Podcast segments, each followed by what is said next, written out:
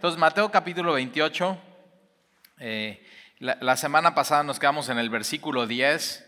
Jesús resucita, la piedra de la tumba es removida, eh, los soldados están siendo testigos, o sea, se- lo- los soldados cuando ven al ángel que se sienta en la, en la piedra de la tumba y hay un temblor, ya no está Jesús, estos soldados que son, son soldados no del templo, son soldados de Roma. Ahora, estos cuates son soldados que saben hacer su trabajo, o sea, no son vel- veladores que se duermen en la noche, no, o sea, son soldados que si no hacen bien su trabajo es pena de muerte. O sea, así son disciplinados los soldados en esta época eh, romanos. No se andaban con juegos, sabían lo que les pasaba cuando no cumplían su propósito. Y, y entonces, eh, versículo 10, eh, acuérdate, Ma- María, Magdalena y María eh, salen corriendo hacia Jerusalén para decirles a los apóstoles y a los discípulos que Jesús ha resucitado, por supuesto como él dijo. Y entonces mientras, versículo 11, mientras ellas iban y iban corriendo, ahora acuérdate, mientras estas mujeres iban corriendo, Jesús sale al encuentro. Y, y, o sea, pareciera como que ellas van corriendo y no a lo lejos, sino de manera muy cercana, Jesús tiene un encuentro con ellas y les dice, no teman, no teman, váyanles y díganles a mis hermanos. Y es la primera vez que Jesús les llama hermanos entonces a sus discípulos. O sea, la tienes que saber esto, la resurrección de Jesús cambia absolutamente todo en, en tu vida y en mi vida y en el mundo. Y entonces Mientras ellas iban, versículo 11, he aquí unos de la guardia, estos soldados romanos, mínimo eran cuatro más el centurión, o sea, eran así en grupos.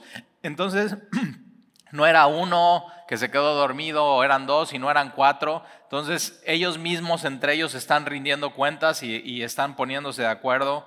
Y entonces, eh, he aquí unos de la guardia fueron a la ciudad, a Jerusalén, y dieron aviso a los principales sacerdotes. Ellos primero, en vez de ir a reportarse con el jefe de los soldados o con Poncio Pilato, ellos primero van al jefe, al, sumo sacerdote para decir lo que sucedió. O sea, ¿por qué? Porque si van con Poncio Pilato y le dicen lo que sucedió, es que eh, eh, no hicieron bien su trabajo. O sea, como que qué, pasó ahí, ¿no? Y entonces, eh, mira, mientras ellas iban, aquí unos de la guardia fueron a la ciudad y dieron aviso a los principales sacerdotes de todas las cosas que habían acontecido, de los hechos, de la verdad histórica de que había sucedido. Entonces ellos, ¿cuál es la verdad que ellos vieron? Bueno, pues nosotros nos mandaron eh, en- a un grupo de soldados a cuidar la tumba. Cuando llegamos, la tumba, la piedra estaba eh, eh, no removida, estaba tapando la tumba, pusimos un sello, los, lo- los principales del sumo sacerdote fueron, nos vieron, o sea, hay testigos, todo está bien, nos quedamos ahí y ¿qué pasó el domingo? Eh, la piedra de la tumba fue removida, un ángel se sienta en la piedra de la tumba y ya no está Jesús adentro, o sea, Jesús resucita. Esos son los... Y van con esa noticia con, el, con el sumo sacerdote y con todos los líderes religiosos. Y, y- y mira lo que sucede, ¿eh? esto es, esto es tremendo. Entonces van y le dicen, y muy importante, nuestra fe está basada en lo que aconteció, no en fábulas, no historias, no tradiciones. Nuestra fe está basada en los hechos históricos, lo que sucedió. Jesús históricamente murió en una cruz. O sea, la cruz era tan real que si tú hubieras vivido en esa época y te acercas al monte Calvario y pones tus pies al pie de la cruz y pasas tu mano sobre la madera, te astillas. Si tú hubieras estado ahí, hubieras olido la sangre de Jesús mezclada con su sudor, cayendo en, en la tierra del monte Calvario y, y cómo huele eso. O sea, es historia, es, es histórico, es, así está basada nuestra fe. Muy importante saber eso. Y entonces van y, le- y les dicen todas las cosas que habían acontecido, versículo 12, y reunidos con los ancianos, los líderes, y ha habido consejo, dieron mucho dinero a los soldados. Cuando la Biblia dice aquí mucho dinero es mucho dinero. Les Ahora fíjate, líderes religiosos sobornando a los soldados romanos. Es tremendo esto. O sea, en, vez de decir, ok, entonces sí resucitó Jesús y entonces sí voy a creer, lo que vemos es eso, que a pesar de la evidencia ellos deciden no creer. Ahora, ¿por qué deciden no creer? Porque no les conviene creer, porque no quieren dejar su religiosidad, no quieren dejar sus tradiciones, pero sobre todo no quieren dejar su pecado, no quieren, acuérdate, ellos tenían el negocio del templo, no les conviene. Y no se están dando cuenta que sí les convenía. O sea, ¿a quién no le conviene Jesús? ¿A quién no le conviene Dios en su vida? Pero entonces, o sea, todo, todo esto y, está sucediendo y en vez de creer, o sea, van a inventar una mentira. O sea, vas a ver lo que ellos van a hacer. Y entonces eh, dieron mucho dinero a los soldados, versículo 13 diciendo, decid vosotros, sus discípulos vinieron de noche. O sea, los discípulos no fueron de noche, los discípulos estaban aterrados. Estaban encerrados en el aposento alto con miedo, no querían salir a ningún lado. Pero entonces ustedes van a decir, los soldados van a decir, sus discípulos vinieron de noche y lo hurtaron, robaron su cuerpo, estando nosotros dormidos. Ahora, es absurdo esto. A ver, soldado, si estabas dormido, ¿cómo sabes que llegaron y robaron? Y si estabas dormido, ¿Cómo sabes que fueron los discípulos que se robaron el cuerpo? ¿Te das cuenta? O sea, completamente absurdo. Y, ahora que otra vez, que un soldado romano se quede dormido es pena de muerte. O sea, no te quedas dormido, te das tres cachetadas, te tomas dos cafés, te pellizcas, pero no te quedas dormido. ¿Te das cuenta? O sea, va en contra de, de toda lógica, totalmente absurdo lo que les hacen decir a estos soldados. Pero fíjate, o sea, la corrupción ha sido siempre, porque la corrupción está en el corazón del hombre. No es, no es según nacionalidad, no es, es, es el corazón del hombre que está completamente corrompido. Y entonces ya les dan el dinero, dicen, ustedes van a decir esto. Versículo 14, y si esto lo oyera el gobernador, o sea, si se entera su jefe, Poncio Pilato, nosotros le persuadiremos y os pondremos a salvo otra vez, porque si se entera Poncio Pilato, es pena de muerte. Pero si se entera, no se preocupen, nosotros vamos y hablamos a favor de ustedes. O sea, tremendo, totalmente absurdo, ridículo lo que estos hombres están haciendo. Ve que, ve qué comprometidos estaban con la maldad. Y simplemente por eso no o sea, teniendo la evidencia enfrente y siendo tan claro todo lo que había sucedido, ellos mismos van con Poncio Pilato y le dicen, oye, nos acordamos que Jesús dijo que al tercer día resucitará. Entonces, ¿puedes poner la, los soldados? Y después cuando Jesús resucita, en vez de decir, bueno, pues ya, o sea, aquí muere, ya vamos a dejar de pelear con Dios, vamos a rendirnos, siguen con su pecado, siguen con su incredulidad. Eh, el problema de un hombre que no cree en Jesús no es un problema de evidencia.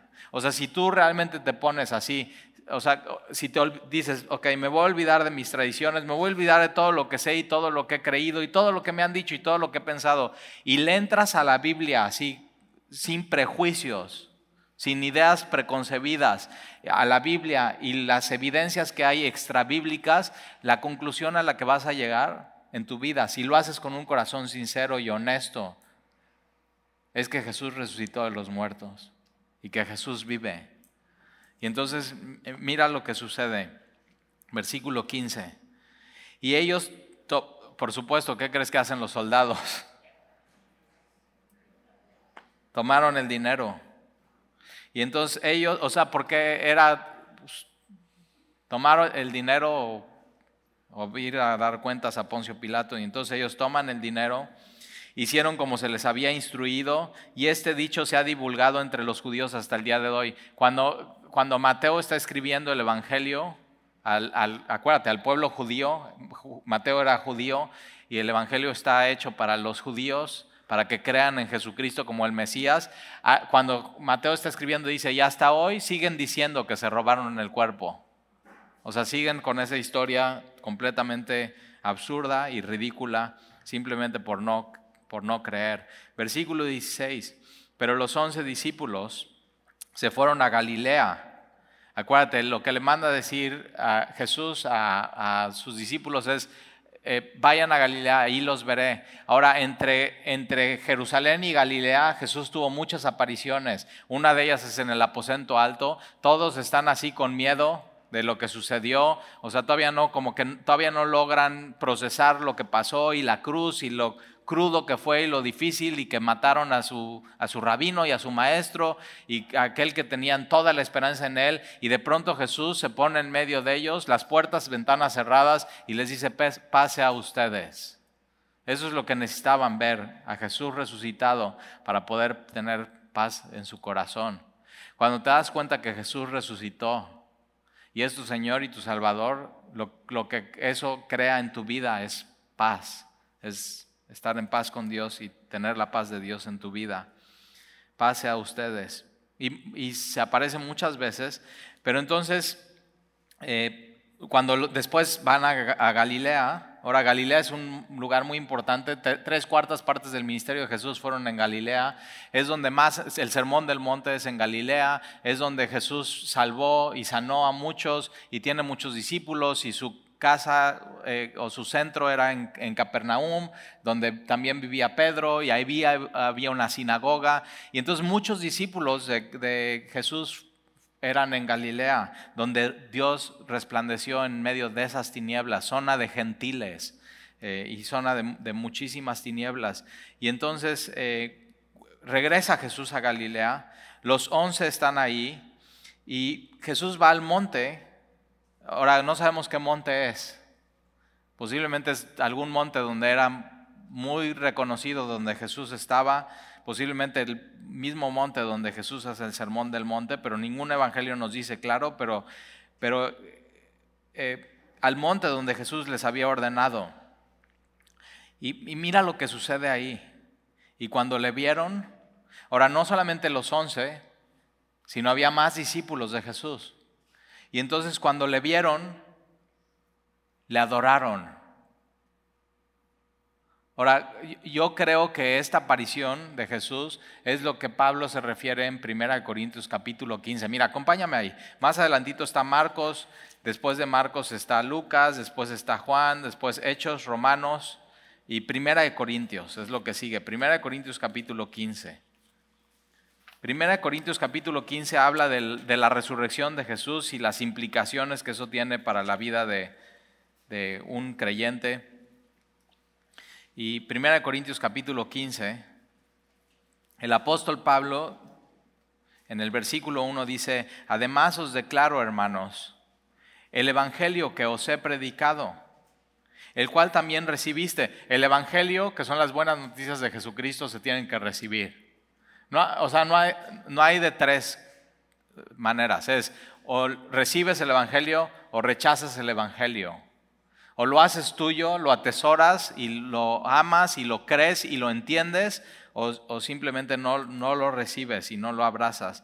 Y Pablo le está diciendo eso, el Evangelio que os he predicado, el cual también recibiste, en el cual también perseveráis. El Evangelio no solamente lo recibes una vez, sino perseveras en él durante toda tu vida. O sea, te tienes que estar repitiendo una y otra vez el Evangelio. Te tengo que estar repitiendo una vez el Evangelio. La Biblia te tiene que estar diciendo una y otra vez el Evangelio. El Evangelio lo necesitas de la misma manera que la primera vez que creíste en el Evangelio. Necesitas el Evangelio. Entonces necesitas recibir el Evangelio, necesitas que se te repite el Evangelio, necesitas tú mismo predicarte el Evangelio una vez más y necesitas compartir el Evangelio a los demás. Y algo, eso es lo que vamos a ver en Mateo capítulo 28, la gran comisión. Algo sucede cuando tú estás compartiendo el Evangelio con alguien más. Por supuesto, es que la otra persona está entendiendo y está escuchándote lo que tiene que ver con Dios, con Jesús, con la cruz, con el perdón, con su resurrección, con qué beneficios hay de creer en Él. Pero otra de las cosas que suceden es que mientras tú estás compartiendo el Evangelio con otra persona, tú mismo te estás animando y te estás repitiendo a ti el Evangelio. A mí me pasa muchas veces, estoy predicando algo o estoy enseñando algo o estoy compartiendo uno a uno el Evangelio y yo mismo me animo con lo que le estoy diciendo a la otra persona, porque no es una verdad nada más para la otra persona, sino es una verdad que aplica también a tu vida, es una verdad universal para toda nación. Entonces tienes que perseverar en el Evangelio. Versículo 2, por el cual Asimismo, si retenéis la palabra que os he predicado, sois salvos. La única manera de ser salvo es recibiendo el Evangelio, es creyendo en el Evangelio. No hay otra manera si no creíste en vano. Porque, versículo 3, porque primeramente os he enseñado lo que así mismo recibí. Pablo recibió el Evangelio no de los apóstoles, lo recibió de Jesús mismo. Otra vez, Pablo no recibió el Evangelio de, de una persona humana, de otro apóstol, lo recibió de Jesús mismo. Entonces el evangelio que él está predicando viene de el evangelio viene de Jesús mismo. De Jesús hacia sus apóstoles, de Jesús hacia Pablo y Pablo hacia los demás. Y así ha corrido por, por milenios.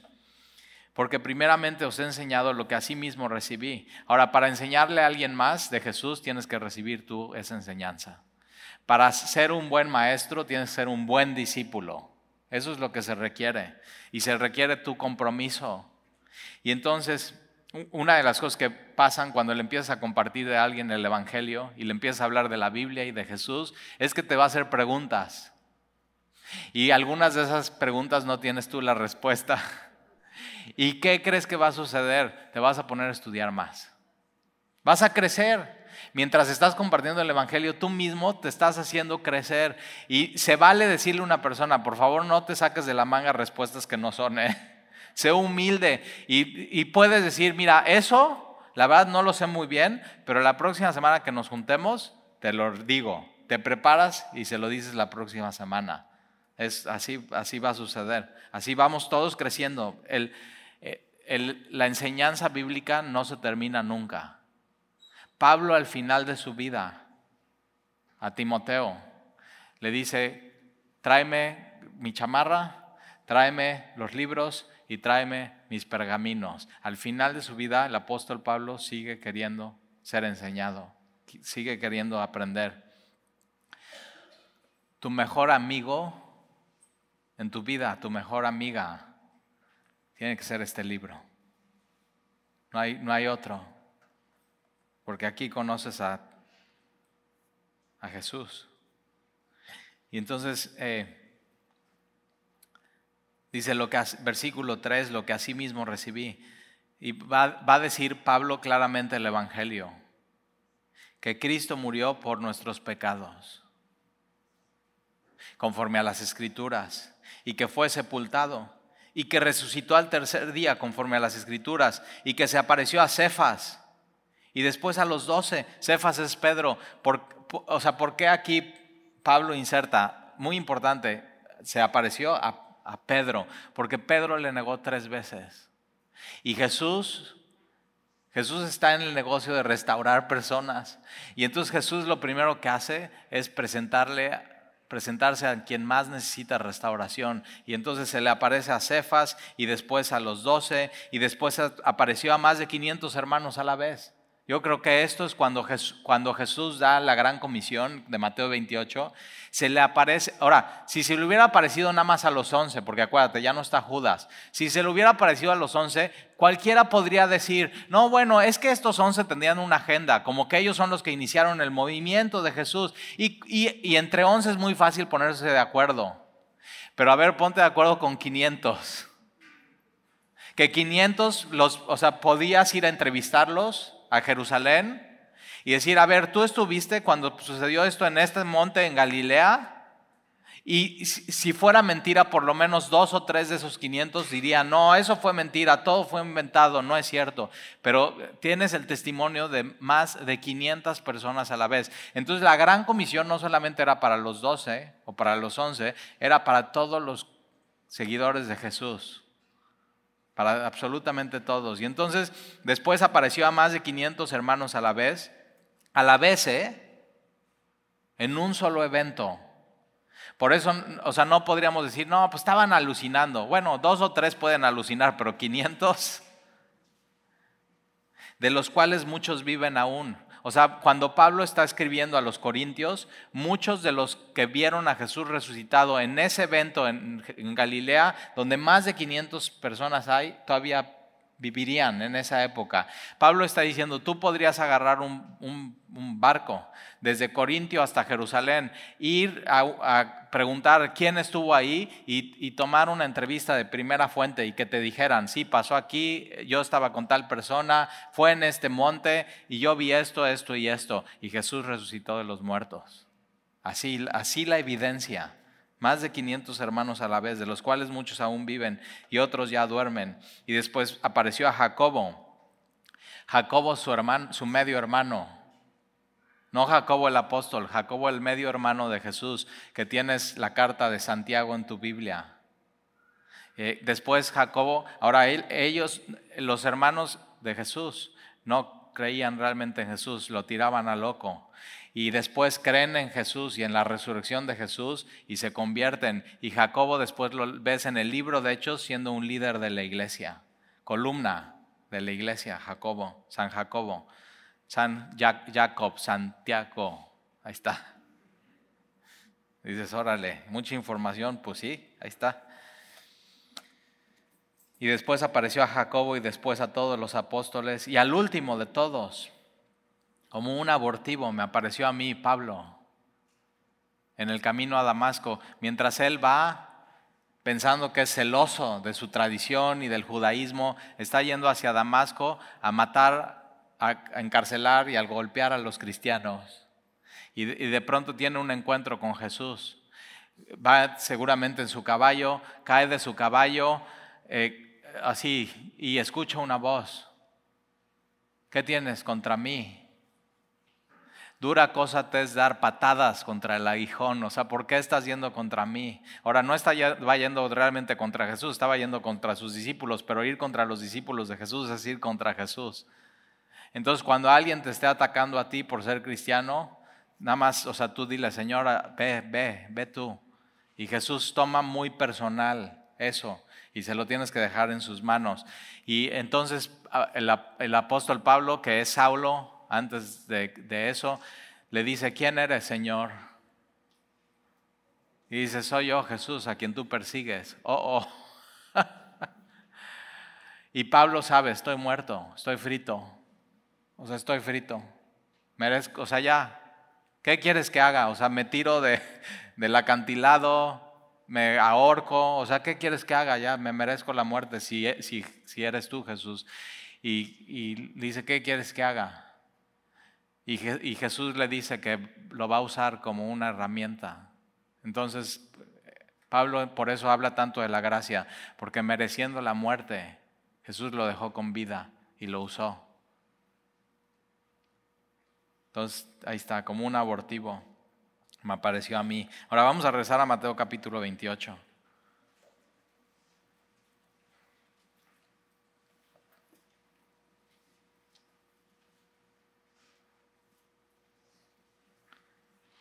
Versículo 16, pero los once discípulos se fueron a Galilea, al monte donde Jesús les había ordenado, y cuando le vieron le adoraron, pero algunos dudaban, algunos de quienes, no de los once, algunos de los quinientos, o sea, era tan... Nunca te ha pasado que dices, no, es demasiado bueno para creer. Eso es, esta palabra es eso. O sea, es algo, sobre, es algo sobrenatural, es algo que ellos no se lo están eh, o sea, no se lo esperaban y pum, aparece Jesús resucitado. Pero con las marcas, ¿eh? Las marcas en sus manos, Él trae la marca en su costado. Dios decidió que las marcas de Jesús siguieran y permanecieran. Para que un día cuando tú y yo le veamos, como ellos le vieron a Jesús resucitado, veamos y nos acerquemos a Él y veamos las marcas y no te quede duda de su amor por ti. No te quede ninguna duda. Y entonces le adoraron. Versículo 18. Y Jesús se acercó y les habló diciendo, toda potestad, esta palabra potestad es autoridad. Ahora vamos a ver una palabra que se repite aquí en la Gran Comisión, toda, toda, toda, toda.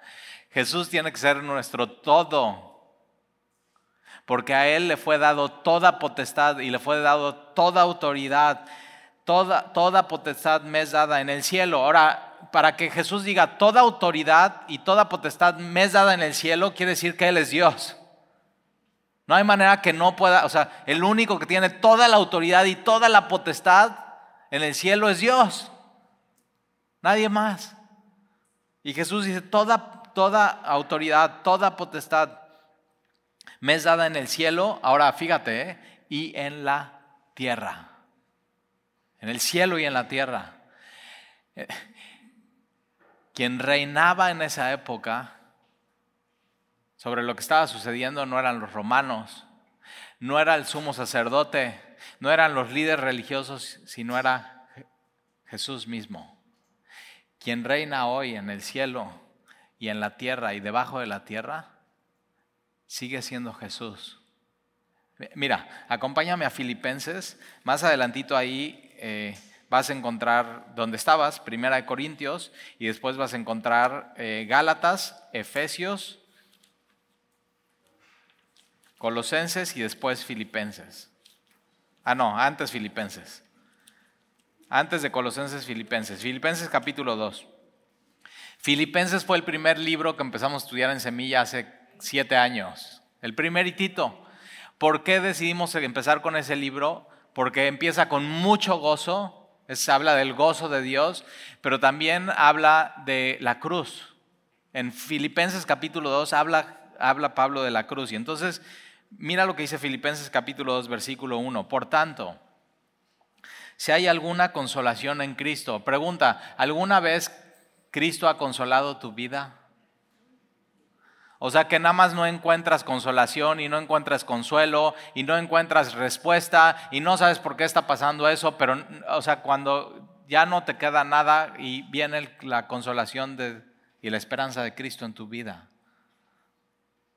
Tienes que saber esto, solamente Cristo te puede consolar de manera profunda en tu vida, si necesitas consuelo.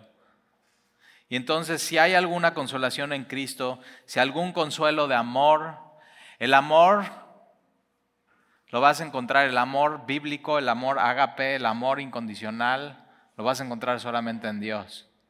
Y entonces si hay algún consuelo de amor, si alguna comunión, coinonía del Espíritu, si algún afecto entrañable, si alguna misericordia, has recibido misericordia de Dios en tu vida. Completad mi gozo, sintiendo lo mismo, teniendo el mismo amor, unánime, sintiendo una misma cosa. Nada hagáis por contienda o por vanagloria, antes bien con humildad, estimando cada uno a los demás como superiores a él mismo, no mirando cada uno por lo suyo propio, sino cada cual también por lo de los otros. Haya pues en vosotros este sentir que hubo también en Cristo Jesús, esta actitud, cual el que Jesús no vino a ver por lo suyo, sino a ver por lo nuestro él puso el ejemplo. Él no vino a ser servido, Él vino a servir y dar su vida por nosotros. Entonces haya pues en nosotros este sentir o esta actitud que hubo también en Cristo Jesús, el cual siendo en forma de Dios, Siendo Dios en forma de Dios, no estimó el ser igual a Dios como cosa que aferraste, sino que se despojó a sí mismo, tomando forma de siervo, hecho semejante a los hombres, y estando en la condición de hombre, se humilló a sí mismo, haciéndose obediente hasta la muerte y muerte de cruz. Desde la gloria, desde lo alto, hasta lo más bajo, hasta la cruz del Calvario. Esa es la decisión que tomó Jesús para venir a salvarnos. Eso es lo, eso es lo que Él tuvo que venir a ser, desde lo más alto y sublime hasta lo más bajo y humillante, hasta la muerte de cruz. Y, versículo 9, por lo cual Dios, después de que muere en la cruz, es sepultado tres días, Jesús resucita y aquí viene esto, por lo cual Dios también lo exaltó hasta lo sumo. Toda potestad me ha sido dada en los cielos y en la tierra. Y Dios lo exaltó hasta lo sumo y le dio nombre que es sobre todo nombre, para que en el nombre de Jesús no hay otro nombre, no hay una posición más alta, no hay una posición más sublime, para que en el nombre de Jesús se doble toda rodilla de los que están en los cielos, en la tierra y debajo. Ahí está, ah, toda potestad en los cielos, en la tierra, exaltado hasta lo sumo y debajo de la tierra, y que toda lengua confiese que Jesucristo es el Señor. Esto da mucha esperanza, mira. Al final todo el mundo, ¿eh? va a confesar que Jesús es el Señor. Para algunos será demasiado tarde. ¿Cómo, ¿Cómo, se va a ver esto? Es que al final nosotros vamos a, cuando estemos delante de Jesús, vamos a decir, Jesús es el Señor. Lo vamos a decir de manera victoriosa porque lo dijimos aquí de este lado de la vida. Pero los que decidieron rechazar una, y otra vez a Jesús, al final de su boca va a salir, Jesús, Jesús sí era el Señor. Demasiado tarde. Por eso tenemos que doblar nuestras rodillas aquí hoy. Por eso tenemos que confesar que Jesús es el Señor aquí hoy. Eh, toda potestad le fue dada en los cielos y en la tierra y Él es soberano. Él tiene toda la autoridad, Él mueve todas las, todas las fichas y toda lengua confiese que Jesucristo es Señor para la gloria de Dios Padre. Ahora vamos a regresar a Mateo capítulo 28. Ya vimos desde, el, desde lo sumo, desde la gloria, desde lo alto, desde lo sublime hasta la cruz, pero desde la cruz nuevamente lo exaltó hasta lo sumo y le dio nombre sobre todo nombre. No hay otro nombre en que podamos ser salvos en el nombre de Jesús. No hay, por eso el nombre de Jesús es tan poderoso. No hay otro nombre como es su nombre. el, el nombre de Jesús significa Salvador. Ahora, Mateo capítulo 28. Por eso cuando está pasando algo y no tienes el control, sí sabías que no tienes el control, ¿verdad?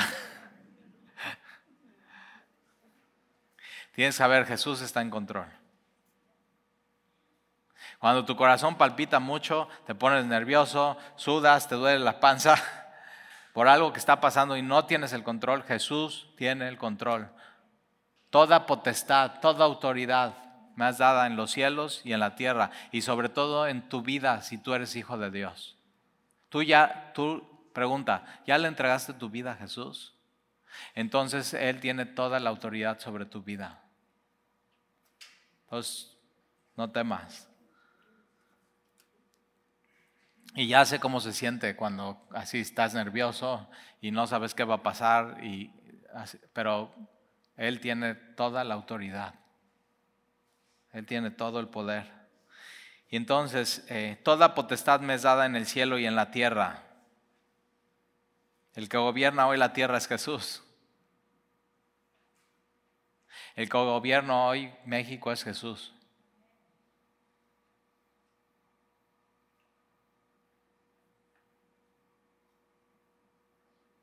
¿Gobierna Él tu vida?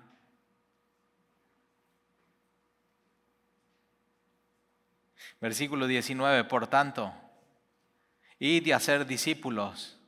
Esta palabra id es, mientras estás yendo, haz discípulos. ¿Qué significa eso? Es, eh, ahora, acuérdate, no solamente los apóstoles, son todos. O sea, un discípulo hace discípulos. Un cristiano hace otros cristianos. Ahora vamos a ver cómo se ve esto, cómo es hacer discípulos. Eh, y, Jesús dice, mientras estás yendo, haz discípulos. Es decir, mientras estás yendo a hacer lo que vas a hacer en tu vida, tienes que ahí hacer discípulos. Mientras eh, mis hijos y yo nos gustan mucho los tacos. Y entonces, eh, ¿qué es lo que pasa? Que mientras vamos a comer tacos, y estamos diciendo, no, ¿qué tal están los del pastor? ¿Y cebolla asada o cebolla? No, así, es, intencionalmente queremos ganar gente para Cristo. Intencional. Y toma tiempo, y toma esfuerzo, y toma constancia. Cuando, y cuando vas al café, mientras estás yendo al café, estás haciendo discípulos.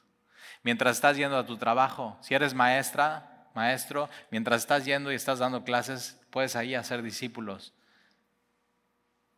Todo el tiempo. Es, parte de lo que somos, es parte de ser cristianos. Ahora, ¿con qué autoridad y con qué poder lo vamos, vamos a compartir de Jesús? Con su autoridad y su poder. Nosotros no tenemos ninguna autoridad. Nosotros no tenemos ningún poder. Es su poder y su autoridad en nosotros. Y Él nos manda y dice, con mi poder y con mi autoridad, ve y haz discípulos. Y, de, veras, si le haces caso a Jesús, cosas padrísimas suceden. Si piensas que como que tu vida está un poco así, no, pues mi vida es muy tranquila y de pronto me siento como aburrido, haz discípulos. Vas a ver, es increíble. Nosotros hace muchos años íbamos a, estábamos que, ¿cuál es el mejor café? Ah, porque no nada más tacos, café también. Y entonces, no, pues cuál es el mejor café y que esto y que el otro. Y entonces, eh, mientras iba a la peluquería, estaba haciendo discípulos.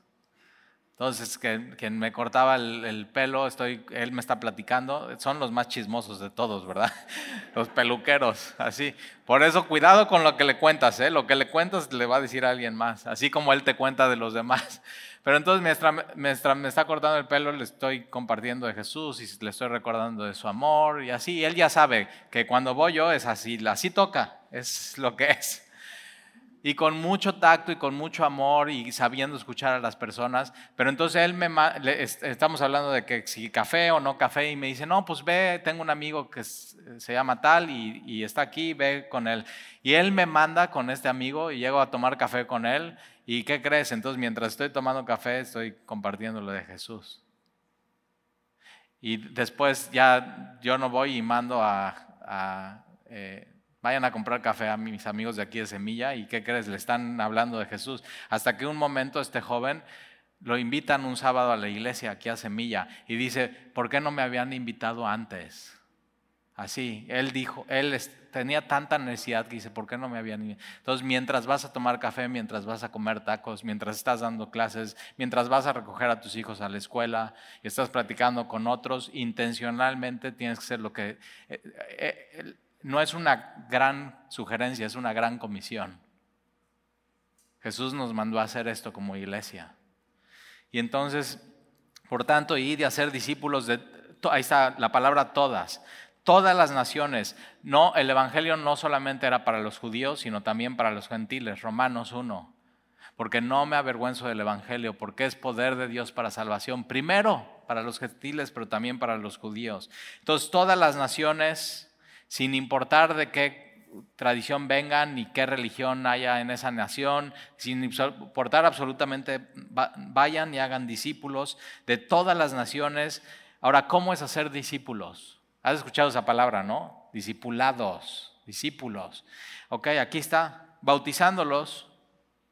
Primer paso, los ganamos, te ganamos para Cristo, como te compartimos el Evangelio, te invitamos a recibir el Evangelio y lo primero que tienes que hacer es decir, ya, sí, ya, decir, me identifico con Jesús. Y el bautismo es el primer paso para identificarte con Jesús. Los bautizos son en mayo, el próximo mes. ¿Y qué es lo que haces en un bautismo? Es, eh, vienes y lo hacemos en el mar. Y siempre hay muchas olas, quién sabe por qué así, como que Dios le prende más a las olas. y ahí estamos todos con las olas y así, pero, pero es, es un paso y dices, no importa las olas, no importa el sol, me meto al agua. y ahí estamos todos y te paras enfrente de nosotros y te hacemos estas preguntas. ¿Crees en Jesús como tu Señor y tu Salvador? Y tú dices, sí, sí creo. ¿Crees que Jesús murió por ti Sí, sí, creo. ¿Crees que Jesús perdonó tus pecados? Sí, sí, creo. ¿Crees que Jesús resucitó de los muertos y vive? Sí, sí, creo. Ok. Y entonces eh, tú te estás, estás identificándote con Jesús, con el Evangelio, con su muerte y su resurrección.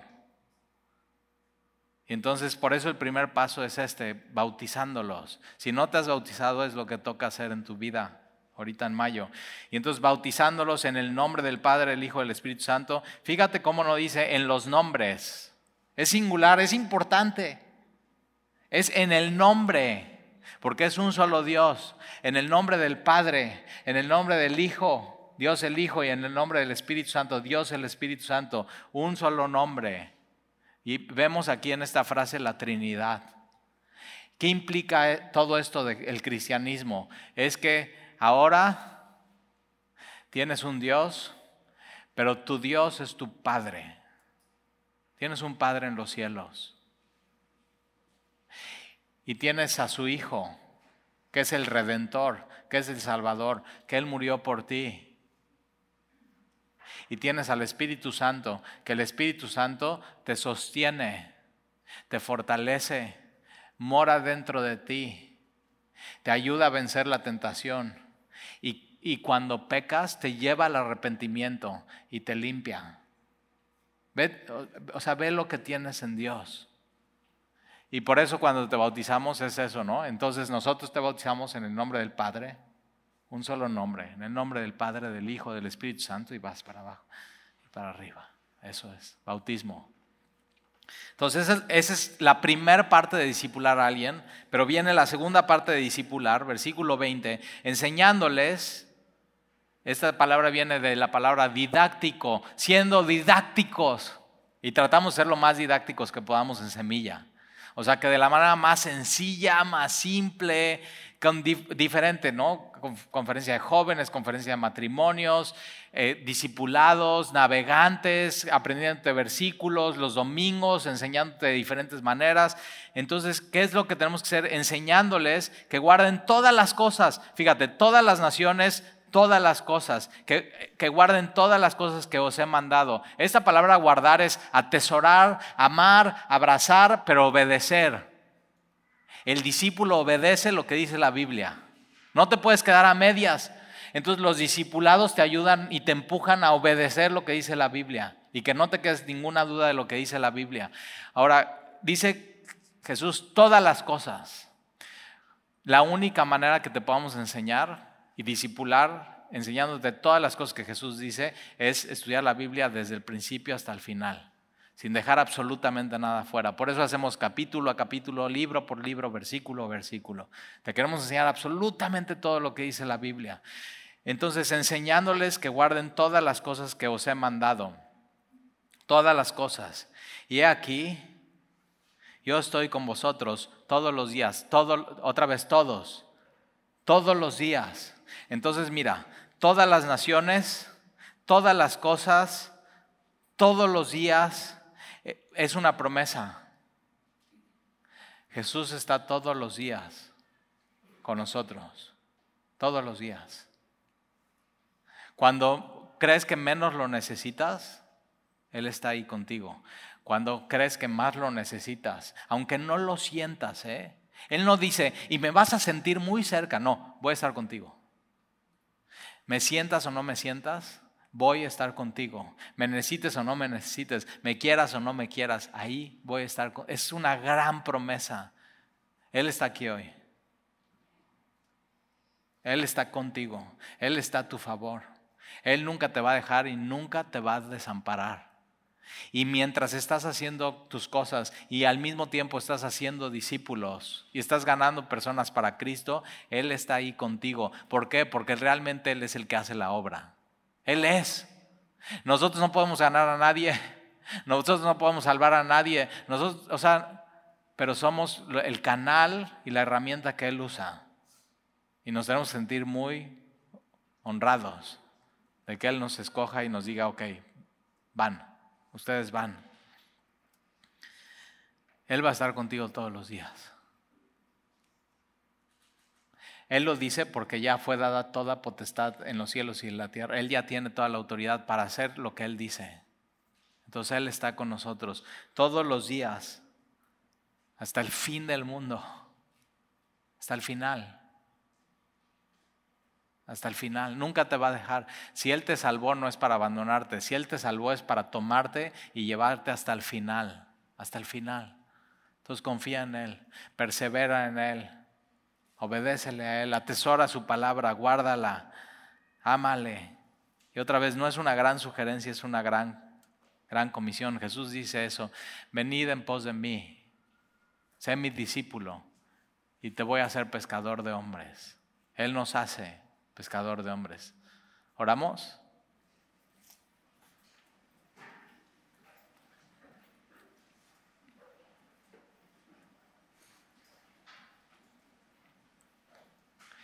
Señor, te damos gracias por tu palabra y por